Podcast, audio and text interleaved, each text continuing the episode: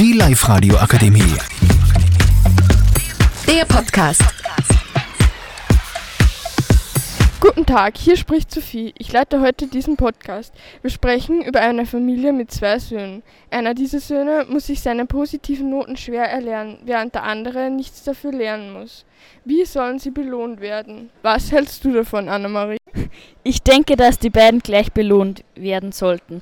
Denn wenn der, der gar nichts lernt, gar nicht mehr belohnt wird, dann schreibt er vielleicht keine guten Noten mehr im Test.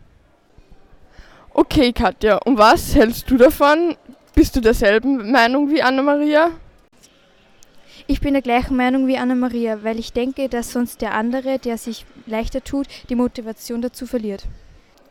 Danke für eure Meinung und bis zum nächsten Mal.